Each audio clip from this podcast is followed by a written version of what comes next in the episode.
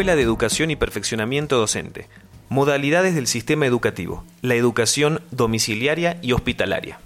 La importancia de la educación domiciliaria y hospitalaria reside fundamentalmente que es una de las modalidades del sistema educativo que viene, a complementar la educación formal.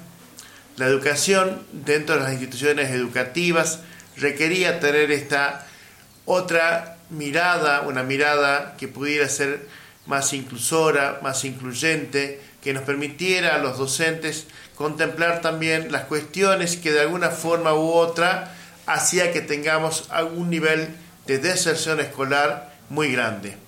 La educación domiciliaria y hospitalaria atiende, es un servicio educativo que genera una educación en los domicilios o en los hospitales cuando los estudiantes, niños o jóvenes están en situación de enfermedad. En, nuestro, en nuestra provincia, la educación domiciliaria ya tiene una trayectoria de más de 30 años y la escuela hospitalaria primaria más de 50 años.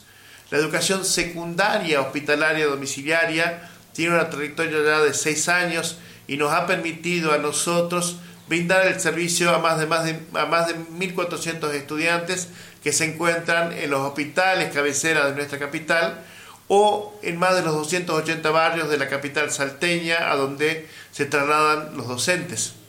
La práctica educativa es una práctica educativa de servicio tutorial que permite generar una articulación con las escuelas de origen para garantizar el derecho a la trayectoria educativa de los estudiantes en situación de enfermedad.